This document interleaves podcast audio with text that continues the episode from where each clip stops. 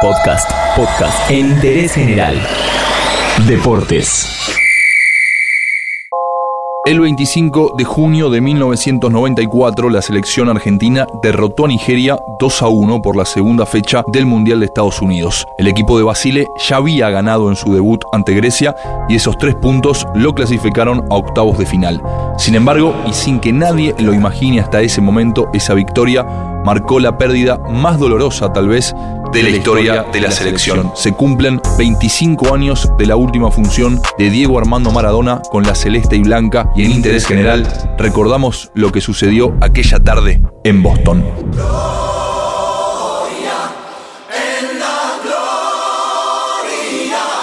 Pocos en el fútbol recuerdan al Mundial de Estados Unidos por el logro de Brasil, que salió campeón luego de superar a Italia por penales.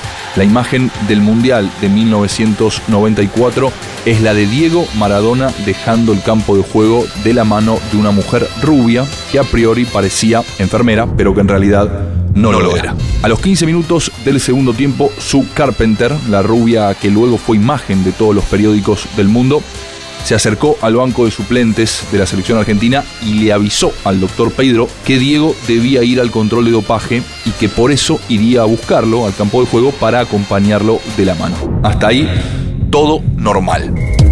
El partido terminó, Argentina ganó y se encaminaba a ser uno de los firmes candidatos a pelear por el título. Diego caminaba de la mano con Carpenter, él festejaba, estaba a pleno y ella sonreía.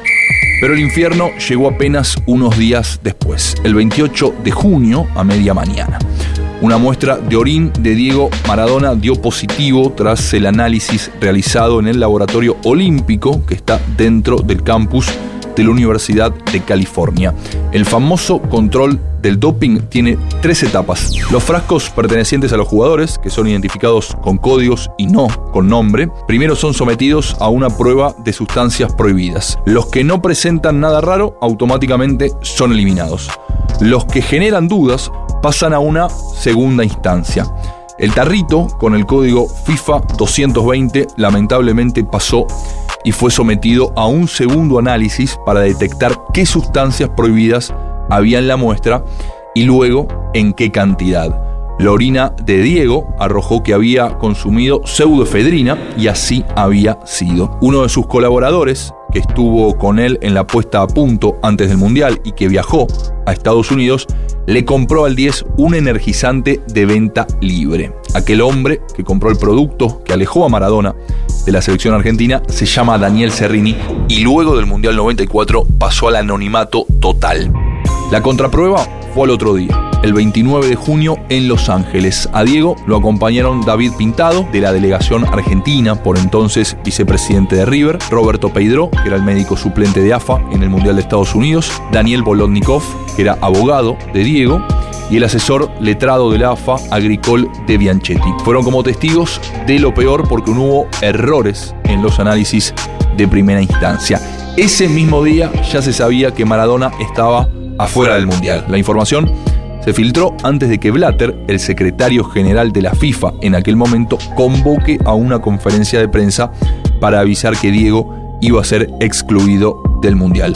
Julio Humberto Grondona primero rezó y cuando la oración no bastó, hasta lo amenazó a Joao Belange con alguna denuncia sobre los fondos de la FIFA para que no saque a Maradona del Mundial, pero tampoco alcanzó. Y no alcanzó el contacto de Fernando Miele, que era delegado de AFA, con el presidente Carlos Menem, que seguía el caso de Argentina y tenía vínculos con el embajador James Chick. La decisión estaba tomada. Diego estaba mejor que nunca según él y sus preparadores físicos. Volaba, como dijeron en la previa del Mundial, pero le cortaron el vuelo. Maradona sintió que le cortaron las piernas. No quiero dramatizar, pero créeme que me cortaron las piernas. Y un poco así fue, si se tiene en cuenta, que su caso cambió el paradigma del dopaje en el fútbol. En 1999 comenzó a funcionar la Agencia Mundial Antidopaje y el primer caso que estudió fue el de Diego en 1994. ¿Qué analizaron? que la cantidad de pseudoefedrina y derivados encontrada en su orina no alcanzaba para ser considerado doping. Hoy se toleran hasta 150 microgramos de esa sustancia sobre cada mililitro de orina. Recién después de esa cantidad de doping y Diego lejos estuvo de llegar a esas cantidades. 25 de junio de 1994. La imagen se hizo inmortal y cumple 25 años. Una mujer vestida de enfermera, pero que en realidad no lo era, acompañando a Diego al túnel para ir al control de dopaje. Así se bajó el telón de la última función de Diego Armando Maradona en la selección argentina. Yo me equivoqué y pagué, pero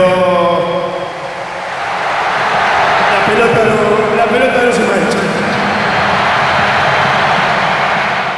Entérate de esto y muchas cosas más y muchas cosas más en interésgeneral.com.ar.